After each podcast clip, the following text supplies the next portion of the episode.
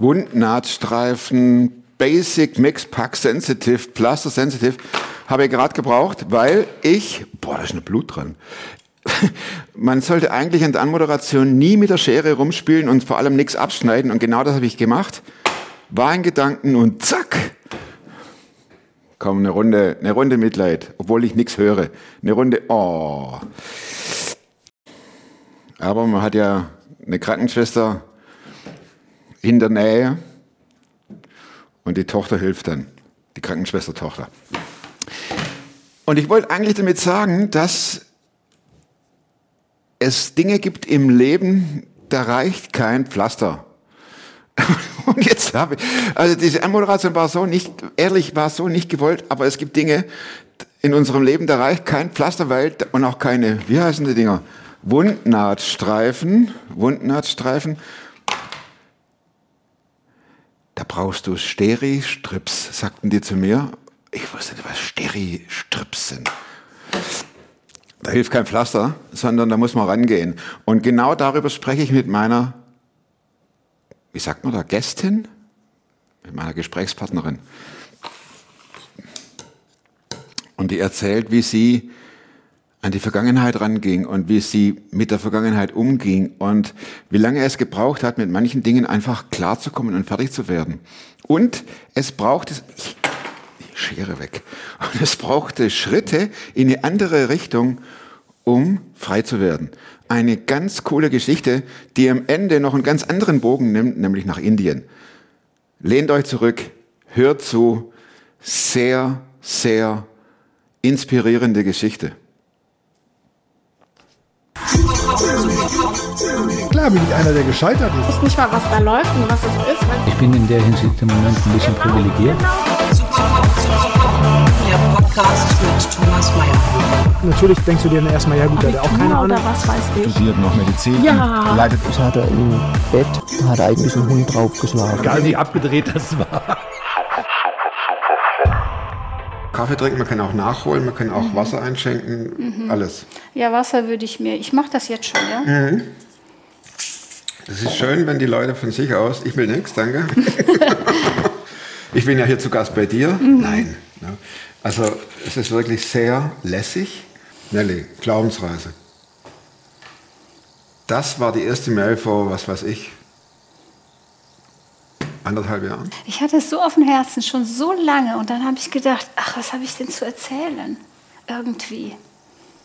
Aber es hat mich, es hat mich nicht losgelassen und ich bin jemand, die irgendwann, manchmal dauert's, manchmal geht es ganz schnell, bis ich auf so, einen, auf so einen Impuls reagiere, manchmal dauert es lange. Und das hat lange gedauert, weil, weil ich irgendwie gedacht habe, ach, was habe ich denn zu erzählen? Hast du was zu erzählen? Und es- mein Mann hat gesagt, du kannst Abende füllen. Oh, Moment mal, da müssen wir noch ein paar Festplatten holen. Ja. Wie fing es denn an mit deinem Glaubensleben? Sind wir schon on? Ja, selbstverständlich sind wir on. Das ist, läuft immer alles mit. Schön, das ist immer so cool. Ne? Ja, wie es mit meinem Glaubensleben anfing, ja. Also ich komme aus dem, äh, aus dem christlichen Elternhaus. Eigentlich habe ich den Glauben schon mit der Muttermilch eingesogen. Wahrscheinlich hast du die ganze Bandbreite Alles, alles. von der Marienkäfergruppe bis.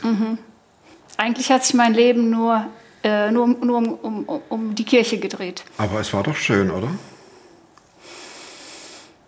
Ja, ich glaube, punktuell war es sicherlich auch schön, War weil man einfach ja. auch nichts kannte, nichts anderes kannte.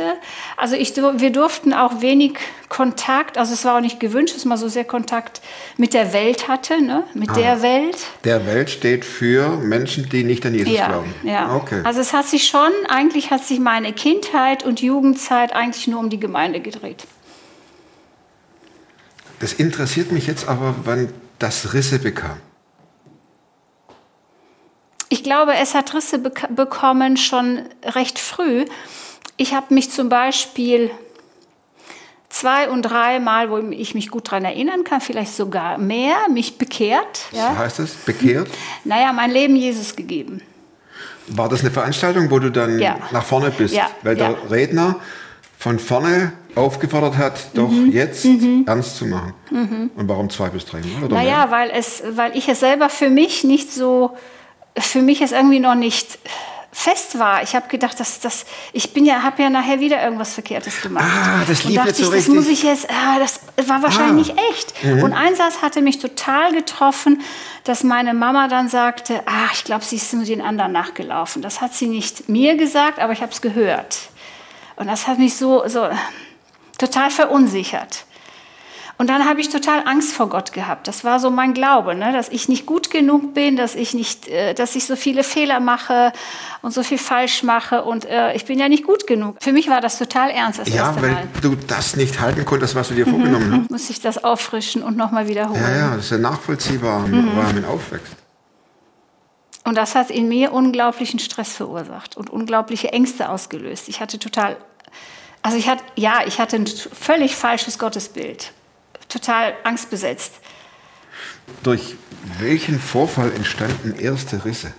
Ich weiß gar nicht, ob Risse der, der, der richtige Begriff ist. Meine Zweifel und meine Fragen und mein Glaubensleben kam in Schwanken nach der Geburt unserer dritten Tochter. Ähm, sie ist geboren mit einem sehr, sehr stattlichen, also vier Wochen zu früh. Und da gab es vorher ein bisschen Komplikationen, aber alles nicht der Rede wert. In der 36. Schwangerschaftswoche mit fast vier Kilo, also schon richtig stattlich und richtig viel. Mm. Dann hat man am zweiten Tag festgestellt, dass irgendwas nicht stimmte. Sie hatte in der Nacht Atemaussetzer, was aber, was aber die Ärzte irritiert war, dass sie, wir haben das gesagt, die, die ist welk, die ist wie eine welke Blume. Also sie ist untypisch für ein Neugeborenes. Ähm, dann haben die alles Mögliche gecheckt, haben nichts gefunden, aber es war auffallend, sie hat auch nicht getrunken, hatte gar keine Kraft dafür. Also es war auffallend, dass irgendwas nicht stimmte, aber die wussten nicht was. Also haben sie die am, am, am zweiten oder dritten Tag, das weiß ich nicht mehr so genau, nach der Geburt in die Kinderklinik verlegt. Und die Ärzte dort haben ziemlich bald gesagt, das ist eine seltene Stoffwechselerkrankung, wir haben keine Ahnung. Also keine Diagnose, somit keine Therapie. Ähm, das heißt, die haben wirklich, die haben, die haben sie nur künstlich ernährt und das war's. Und unsere Tochter wird immer weniger. Tatsächlich welk. Ja, wenn man Ja. sich ein Blatt vorstellt, das fällt ja sie hat Baum. sich wenig bis kaum bewegt, ihre Ärmchen gingen kaum hoch. Also es war, ja, welk, wie eine, wie eine welke Blume, ja. Ja.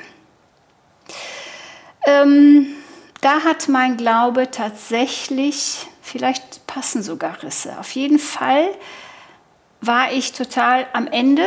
Ich war plötzlich nicht jemand, der irgendwie was in der Hand hatte. Die Ärzte wussten nichts. Unser Kind liegt da und es eigentlich wird immer weniger. Und wir wussten ja irgendwie, naja, so kann es ja nicht lange gehen. Vorher hat Gott funktioniert, weil dein Leben funktioniert Mhm. hat. Das ist dann einfach, ne? Wenn alles seinen Weg läuft mit ein paar kleinen Ausschlägen nach oben und unten, Mhm. dann ist Gott ja auch nur einer mit kleinen Ausschlägen nach oben und unten. Ja, kann man so sagen. Und vor allem beziehungslos. Absolut, absolut. Dem stimme ich heute total zu. Absolut beziehungslos, ja. Nur vom Kopf her. Und dann fing dein Kopf an zu rattern und du hast zu Gott geschrien. Passt ziemlich genau. Ich habe wirklich, ich habe mich gefragt, was, was, ist, was ist mein Glaube gerade wert? Wo hält er mich? Und habe festgestellt, er hält mich überhaupt nicht. Ich falle in ein bodenloses Loch. Und äh, meine Ängste wurden, ich konnte nicht schlafen, wir hatten ja noch die zwei kleinen Kinder. Ich kann dir noch nicht mal sagen, wie das, ich habe scheinbar nur funktioniert. Ich kann im Nachhinein, ich habe, heute habe ich immer noch ein paar Aussätze. Ich weiß nicht, wie ich das als Mama von noch, unsere mittlere Tochter war erst anderthalb. Und ich weiß ja, also ich, ich, wir, waren, wir haben uns abgewechselt, wir waren zweimal am Tag, waren wir in der Kinderklinik. Das war damals noch nicht, sie lag auf der Intensiv, also wir konnten, es konnte keiner von uns da bleiben. Über welchen Zeitraum ging das? Über vier Wochen, insgesamt sechs Wochen. Und dann stürzt du ins Bodenlose. du hast aufgrund der Vielfachbelastung bis am Ende, ganz davon abgesehen, dass du ja gerade ein Kind bekommen hast, ne? das, das äh, steckt man ja auch nicht einfach so mal weg. Und äh, kämpfst letztendlich auch mit deinem Kinderglauben. Also ich habe, ich habe wirklich, ich habe immer wieder gefragt, Gott, was soll das Ganze mit dir? Wenn ich jetzt, jetzt bin ich zum ersten Mal in einer richtigen, richtigen Not und in einer Krise und jetzt brauche ich dich und zwar handfest. Die Ärzte haben keinen Plan, was los ist. Mein Kind, es kann jeden Tag zu Ende gehen. Ähm, ja, und ich habe wirklich, ich habe zu Gott, ich habe geweint, nächtelang. Ich konnte zum Beispiel abends nie hingehen. Das habe ich einmal gemacht, nie wieder. Wegen? Weil für mich, es hat sich so aufgetürmt. Ich wusste, ich muss jetzt mein Kind da lassen und, es- äh, und, und es kommt jetzt eine furchtbar lange Nacht. Das war für mich psychisch nicht zu ertragen. Ähm, daher ist mein Mann immer abends gefahren und ich immer vormittags. Ähm, ja, und ich habe wirklich, also das war für mich ein, ein, ein, ein totaler Kampf. Ich habe das eigentlich im Nachhinein erst so reflektiert. Ich weiß nur, ich erinnere mich sehr gut an, an, an Augenblicke, an, an, an Stunden, an Tage, wo ich, wo ich immer gefragt habe, Gott, wo bist du jetzt? Wo bist du? Wenn es dich tatsächlich so gibt, wie ich das die ganzen Jahre geglaubt habe, wo bist du? Du Also hilfst mir nicht. Du warst psychisch am Ende und trostlos. Ja. Gott sei Dank nicht für lange, trostlos. Aber da hat, da habe ich mich, da hat was bei mir, ich, ich würde mal sagen, ähm, mein Vertrauen hat da angefangen zu keimen. Obwohl du im freien Fall warst, Ja, ja. hat ja. dein Vertrauen Nahrung bekommen. Ja. Und zwar, ich erinnere mich sehr, sehr gut an einen Tag, wo ich gesagt habe, okay, Herr, hier geht gerade alles kaputt. Ob mein Kind überlebt, keine, keine Ahnung. Und wenn, dann wie? Wenn du jetzt nicht eingreifst, dann, dann, dann, dann ist das hier, keine Ahnung, dann ist das hier am Ende. Und ich kann dir nicht sagen, was es war, aber ich wusste, ich glaube mehr vom Kopf als vom Herzen. Ich wusste, ich bin im freien Fall, aber ich werde nicht stürzen, nicht, nicht, nicht abstürzen, nicht absaufen. Ich wusste, das sind Hände Gottes, die mich aufhalten. Und da muss ich dann natürlich jetzt nochmal die Kurve kriegen und sagen, das hat sicher was mit meinem Kinderglauben zu tun und sicher ganz viel Kopfwissen. Aber es war tatsächlich, es war noch lange, lange nicht im Herzen. Vielleicht war das auch eine, die einzige Notlösung, die ich hatte, einfach Gott zu vertrauen. Ich hatte ja nichts anderes. Und die Ärzte wussten nicht, was Sache ist. Nee, Genau. vier Wochen lang nicht. Was bleibt denn? Für mich war klar, entweder Gott oder keiner. Und eine Beziehung hatte ich nicht, also musste ich nur sagen, Wenn es dich da oben irgendwie gibt, dann Mhm. das wusste ich tatsächlich, da habe ich nie dran gezweifelt. Dieses nicht wenn, äh, wenn es dich gibt, eigentlich nicht. Aber du musst doch jetzt eingreifen. Es gibt dich doch, du kannst es doch, tust doch. Eher in die Richtung. hat er es gemacht. Ja, unser Wunder kam nach vier Wochen. Wir haben unsere Tochter dann äh, aus dem Krankenhaus auf eigene Verantwortung geholt, weil die Ärzte nichts gemacht haben, nichts machen konnten. Und dann habe ich irgendwann zu meinem Mann gesagt, lass uns sie nach Hause nehmen. Wir nehmen sie nach, Hause. zum Sterben. Nee, so weit habe ich nicht gedacht. Da hatte ich noch, nee, daran habe ich nicht gedacht. Ich habe nur gedacht, vielleicht brauchst du einen Tapetenwechsel, dann fütter ich sie mit einem Löffelchen 24 Stunden lang. Mehr wird ja hier auch nicht gemacht. Nee, nach Hause zum Sterben nicht. Dann hatten wir sie und, und die, die Oberschwester hat dann bei der Entlassung gesagt, wenn ihr, äh, ihr müsst jeden Tag zum Gewicht wiegen. Das ist lebensnotwendig. Das haben wir dann auch gemacht. Ich bin, wir hatten eine tolle Kinderärztin. Ich bin dann jeden Tag zum Wiegen zu, in die Kinderpraxis gefahren. Ähm, das war ein Freitag, 14 Uhr, werde ich nie vergessen. Da saß ich da mit meinem Kind im Arm und ich wusste, so geht es nicht weiter. Die wog mittlerweile knappe zwei Kilo von vier Die Hälfte. mit vier Wochen. Und irgendwas, es war nicht mein tiefstes Vertrauen, muss ich dazu sagen. Es war nicht mein absoluter Glaube. Und dennoch habe ich sie so Gott hingestreckt und habe gesagt, okay Herr, ich verstehe nichts. Aber wenn sie nicht leben soll, dann nimm sie. Und dann habe ich sie an mich gedrückt und habe gesagt, okay, mach deine Äuglein zu und Herzchen, du darfst aufhören zu schlagen. Ich gebe dich ab. Ich habe geheult wie ein Schlosshund. Und dann kam die Ärztin und fragte mich nach einer Untersuchung. Ich habe gesagt, nee, die ist nicht gemacht worden. Sagt sie, doch, das ist eine Routineuntersuchung, machen sie immer. Die wälzte die Akte durch, die mittlerweile recht dick war, wälzte ihre Krankenakte durch, fängt von vorne wieder an, sagt sie, Sie haben recht, die ist nicht gemacht worden. Sie greift ein Hörer und ich höre sie nur, diese Worte werde ich nie im Leben vergessen. Sie sagte wortwörtlich, es ist mir scheißegal, dass wir Freitagnachmittag haben. Pfeifen Sie den Oberarzt zurück, das Kind wird das Wochenende nicht überleben. Und dann sagt sie so, ähm, die Mutter ist jetzt mit dem Kind in 20 Minuten da und dann sagte sie, weh, nee, Gnade Ihnen Gott, wenn Ihr Oberarzt nicht da ist. Ich hetze alle Anwälte Ihnen an den Hals. Und dann bin ich mit diesen Gedanken, oh, oh. bin ich los mit meinem Kind in die Klinik.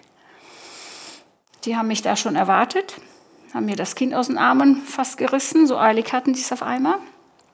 Dann haben sie diese entsprechende Untersuchung gemacht und am Tag später wusste man, was sie hat. Ist nicht wahr? Ja, und es war überhaupt nichts Gravierendes. Ist Dann nicht hat sie wahr. ein Medikament bekommen, ein Antibiotikum. Sag, dass das nicht wahr ist. Doch, das ist wahr. Da stirbt fast euer Kind. Mhm. Wegen einer Routineuntersuchung, ja.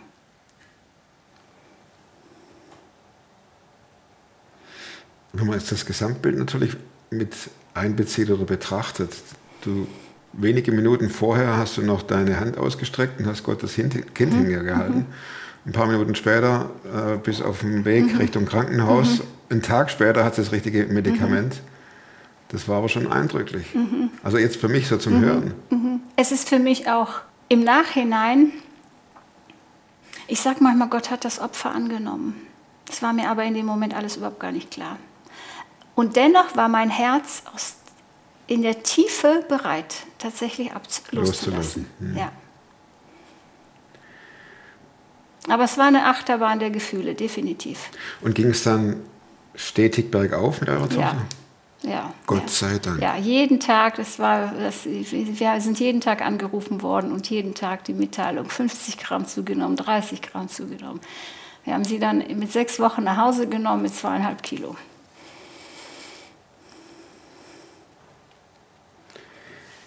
Und nun zu den Rissen.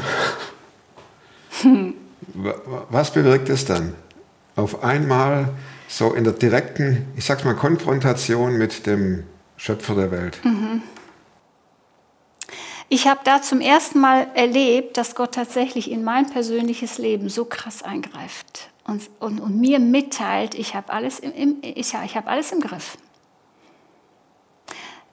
Da habe ich das zum ersten Mal erlebt und im Nachgang weiß ich, dass da mein Vertrauen zu Gott anfing. Ich habe im Laufe der Zeit noch einige Lernprojekte gehabt, wo mein Vertrauen reifen durfte und wachsen durfte. Ja. Wenn ich das richtig verstehe, dann hat die Beziehung ja erst angefangen, als du geschrien hast. Mhm, absolut. Und auch da, auch da nachher noch, noch eigentlich viele Jahre später. Im Nachgang weiß ich, dass das der Beginn war. Das war mir damals noch nicht klar. Natürlich haben wir dann durch unsere Entwicklung auch gemeindemäßig, äh, hat sich auch das Gottesbild Stück für Stück verändert. Wie war das Gottesbild und wohin hat sich es entwickelt? Es war ganz klein, wirklich winzig, winzig klein, hat Gott in irgendein Denken gepasst. Ganz, ganz klein, der nur dann was tut, wenn ich gut genug bin, der, der mir dann nur wohlgesonnen ist, wenn ich, wenn ich ja keine Fehler mache, äh, ständig in die. Kirche renne. Mhm. Ähm, also die göttliche ja, To-Do-List, ja, die muss ich ja. abarbeiten. Sonntag immer da bin und immer präsent bin, immer funktioniere, dann ja. Und wohin hat es sich entwickelt? deine Beziehung zu Gott oder das Gottesbild, wohin hat das sich? Zu jetzt? Ja. Jetzt komme ich ins Schwärmen. Ja, okay. Habe kein Problem damit. wohin sich das jetzt entwickelt hat. Äh, Ich habe eine unglaubliche Nähe zu Gott, total intensiv, die sind mir unglaublich wichtig. Ähm, für mich ist Gott heute mein Papa. Der heilige, der heilige und der allmächtige Gott kommt mir gleichzeitig so nah, dass ich Papa sagen darf. Ich darf an seinem Herzen ruhen. Ich finde, mein Herz wird erfüllt mit allem. Ich finde dort Frieden. Ähm, ja, er gibt mir alles, was ich brauche und mehr darüber. Hättest du in deiner früheren Gemeinde Papa sagen dürfen? Nein. Ein Ding der Unmöglichkeit. Mhm. Habe ich nie gehört, dass es jemand gesagt hat. Und wie, was machst du in deinen, oder wie gestaltest du deine Papa-Vater-Tochter-Zeiten? Och, das ist gar nicht so viel gestaltet. Ich komme da hin und bin da. Und stelle fest, der ist schon längst da. Wenn jemand nicht da war, dann war es ich. Aber er ist immer da. Wie ich das gestalte, ich singe total gerne. Ich, ich, ich, ich, ich, ich singe Lieder ihm zu und äh, mein Herz kriegt dann Flügel. Und ähm, äh, da zählt, was mir total wertvoll ist, was ich immer wieder so spüre, da zählt das Außen überhaupt nicht. Zählt Das bedeutet? im Prinzip, Gott, äh, Gott ist an meinem Herzen interessiert. Und fast, fast ausschließlich an meinem Herzen. Alles andere schenkt er dazu und kommt dazu, dass es nicht nur eine Kopfsache ist, sondern, sondern dass das mein Glaube, mein Vertrauen aus dem Herzen herauskommt. Und das ist für mich ein unglaublicher Mehrwert geworden. Jetzt hört, hören Leute zu, Mhm. die sagen, ich möchte das auch. Ich möchte auch mich am Herz Gottes ausheulen. Mhm. Kannst, du mit uns, rei- kannst du uns mit reinnehmen in, oder ein paar Schritte sagen? Wie machst du das? Verschließt du dich in einem Zimmer oder gehst äh, ins Freie oder äh, lässt du einfach alles raus, was in dir drin ist? Wie machst du das? Ich habe tatsächlich, wir, ähm, wir wohnen im selben Haus, wo unsere Kinder noch aufgewachsen sind. Das heißt, wir haben äh, drei Platz. freie Zimmer. Das ist echt, habe ich mir so sehr schön gemacht, wo es echt für, für meinen Geschmack total gemütlich ist. Ja, und da gehe ich rein, mache die Tür zu. Und das ist auch so, ähm, mein Handy nehme ich tatsächlich manchmal rein, wenn ich da was, äh, wenn ich irgendwie denke, irgendwie kommt mir oft ein Lied vor und das, das mache ich mir dann an und singe das dann mit, ja. Ansonsten ist es lautlos, also ich, ich wirklich, ich gehe dann, ähm, für mich ist das wirklich eine Zeit, die nur für mich und Gott reserviert ist. Und wenn die Tür zu ist in dem Zimmer, weiß auch mein Mann da. Ja, und dann, dann fange ich an zu beten. Und manchmal sitze ich nur einfach da und, hab gesagt, und sage ich, Herr, du siehst mein Herz, du weißt, warum ich jetzt hier bin, du siehst, was mich gerade überrollen möchte und ich habe noch nicht mal Worte dafür. Wer ist Gott für dich? Meine erste Liebe, der König, mein Retter, mein Herr, mein Freund, mein Hirte, mein Bräutigam, das ist alles für mich. Das ist mein Leben. Ich danke dir fürs mit reinnehmen in deine Geschichte, aber auch in Zeiten, wo man nicht erpicht ist, dass man sich selber erlebt. Ne? Auch. Und umso, umso gewaltiger ist es ja, wie du oder wie ihr Gott erlebt dann auch. Und, deshalb habe ich gefragt, es ist ja nicht alles Happiness all over. Nein, ganz sicher nicht. Wir haben jeden, na, nicht jeden Tag, aber wir haben immer wieder und reichlich an Herausforderungen, ja. Aber das macht den Unterschied. Das macht den Unterschied mit den Herausforderungen oder mit, mit den Sorgen, mit den Ängsten unserer Zeit, selber fertig zu werden, wo vielleicht dieser Tank irgendwann leer ist. Oder ob man zu Gott rennen kann und sich an der Quelle andocken kann. Das macht einen gravierenden Unterschied. Vielen Dank. Marie. Sehr gerne. Darf ich dir noch meine vier Mhm. Abschlussfragen? Unterjubeln. Mit dem Buch, Darfst fangen wir mal du? ganz einfach an, mit dem Buch, das du nicht Ja. nur einmal gelesen Ja. hast, sondern vielleicht mehrmals. Tatsächlich, ich lese unglaublich viel und bis auf die Bibel habe ich seit langem nicht mehr mehrfach was gelesen. Aber das hier, da bleibe ich immer wieder dran hängen und lese es immer und immer wieder. Das Gebet des Glaubens. Gibt es das noch? Weißt du das zufällig? Oder? Das weiß ich nicht, aber ich denke ja. Das Gebet des Glaubens. Zweite Frage. Wozu kannst du heute leichter Nein sagen als noch vor fünf Jahren? Zu Zweifel, zu Entmutigung, zu Ängsten, zu Sorgen. Das heißt, wenn Zweifel kommen, schiebst du sie beiseite. Mhm, manchmal wortwörtlich. Ich mache die Tür auf und sag raus. Und das funktioniert. Bei dir. Das funktioniert, weil ich weiß, dass ich einen starken Gott an meiner Seite habe.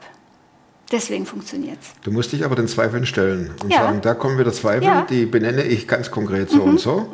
Und Und Zweifel weniger, aber Sorge oder Angst. Ja. dritte Frage. Welche Überzeugungen, Verhaltensweisen und oder Gewohnheiten, die du dir angeeignet hast, haben dein Leben definitiv verbessert? Meine Beziehung zu Gott, meine Herzensbeziehung zu Gott. Beziehung hatte ich auf irgendeine Art und Weise ja irgendwie immer, wenn man es Beziehung nennen kann, aber meine Herzensbeziehung zu Gott. Dass ich mit Gott von, von, von Du zu Du äh, reden kann und unterwegs sein kann. Ähm, und dass ich weiß, dass er der Anfang und das Ende von allem ist und alles in Kontrolle hat. Komme, was mag. Starker Glaube, oder? Ist auch ein langer Weg. Also du hast auch schon Phasen, wo du denkst, das könnte jetzt... Na, du hast gerade die Zweifel angesprochen.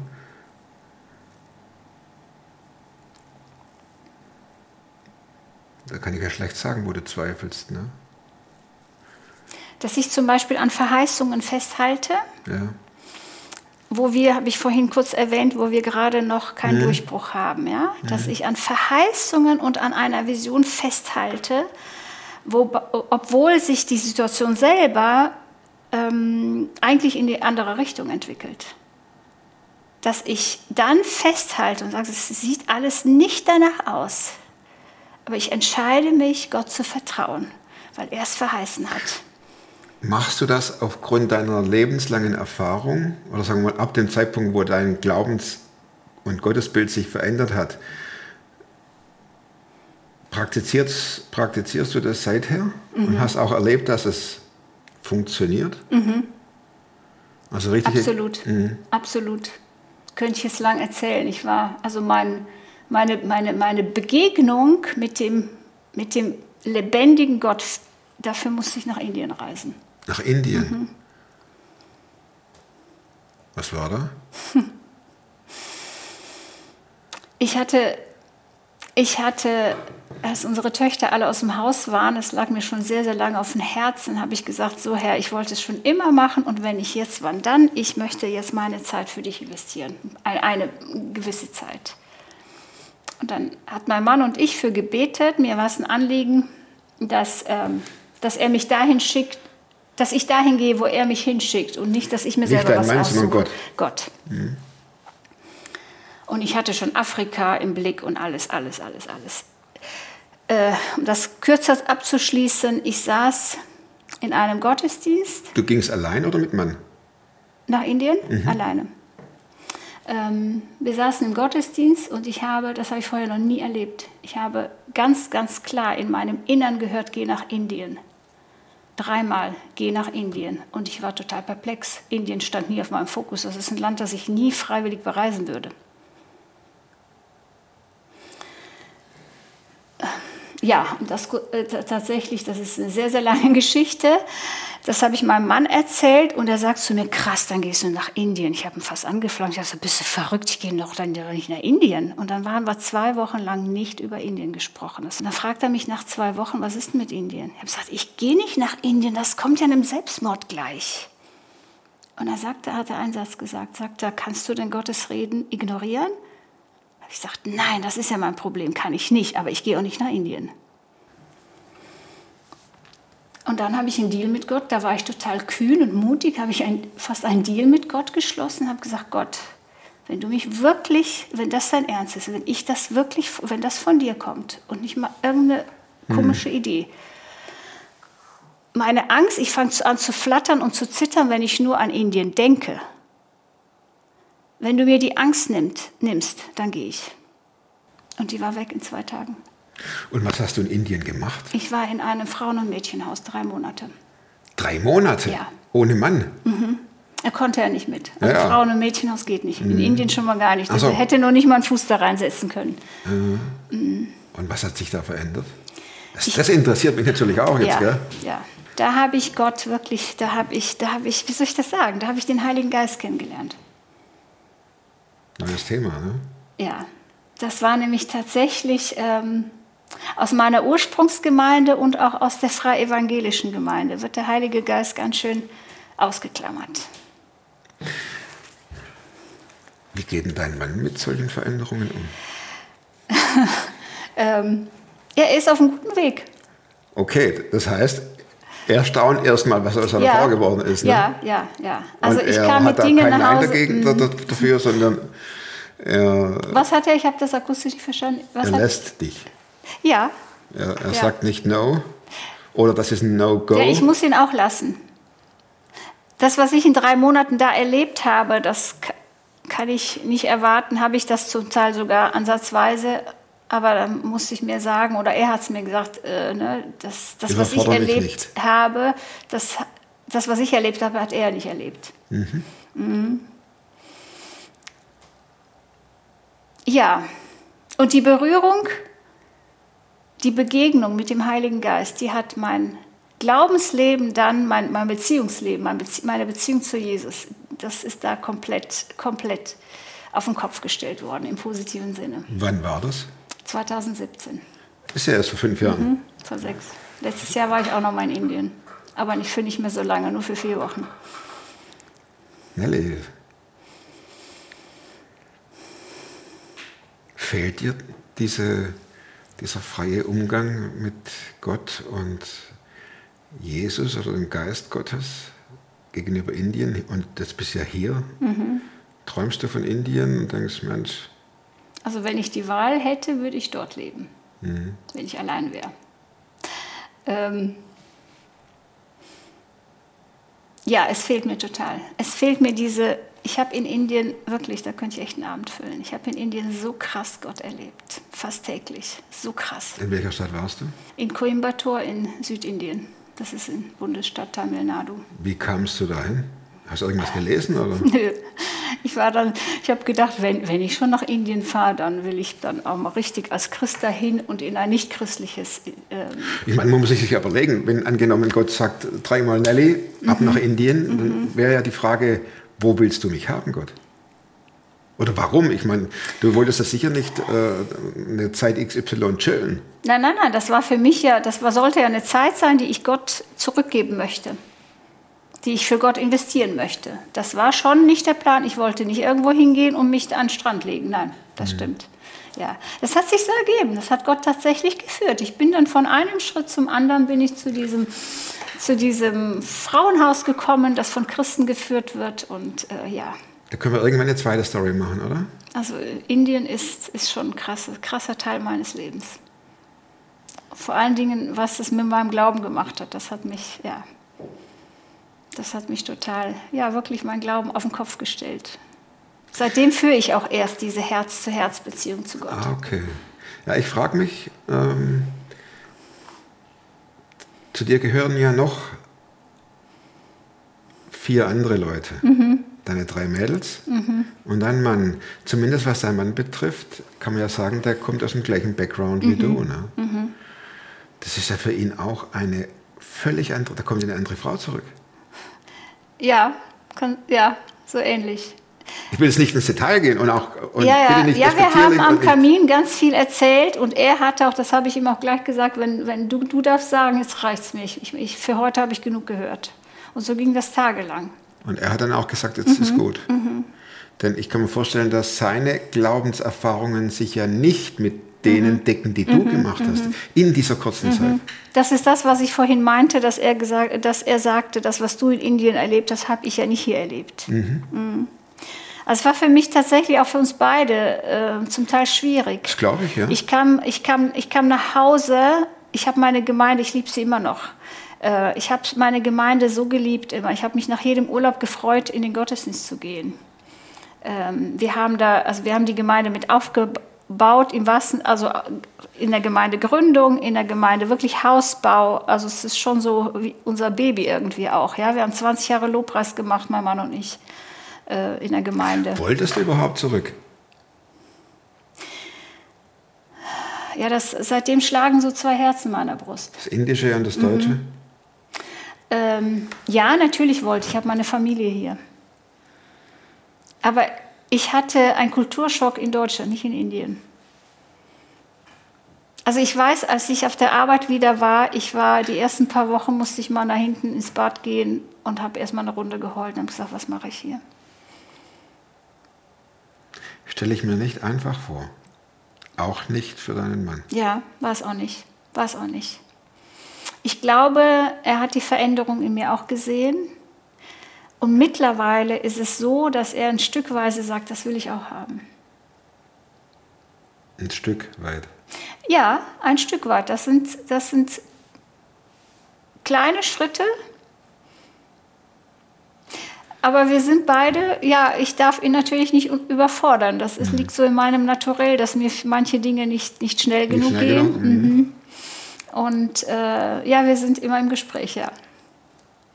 Aber es ist toll. Ich bin total, gerade im Moment bin ich ganz erfüllt von, den, von, den, von dem Weg, den er geht, von den Schritten, die er macht. Dann bin ich echt gespannt, was jetzt aufs Plakat kommt. auf ein indisches oder auf ein deutsches? Ja, oder? ich kann leider kein Indisch. Das ist dann Tamil. Ähm, aufs Plakat. Was mich ziemlich. Ähm, also mein Statement ist, das, was ich hoffe zu leben, äh, zumindest für mich selber lebe ich das, äh, würde ich aufs Plakat schreiben. Gott ist jederzeit in Kontrolle. Vertraue ihm. Danke, Nelly. Sehr gerne.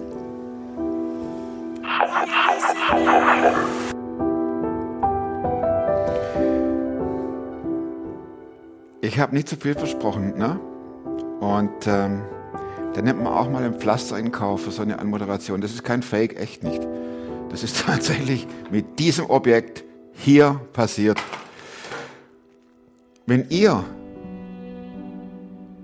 solche Erinnerungsfetzen immer wieder, wenn das wieder immer hochkommt, wie so eine Fistel, blopp, blopp, blopp, aufploppt, denkt doch mal drüber nach, wie es wäre, mit Jesus über das zu reden. Nicht als so ein, oh, die Überleitungen sind so genial, nicht als Trostpflästerchen, sondern Dinge freizulegen, ranzugehen, vielleicht auch mit einem Therapeuten oder mit einem, der zuhören kann und der auch empathisch ist und mitleidet.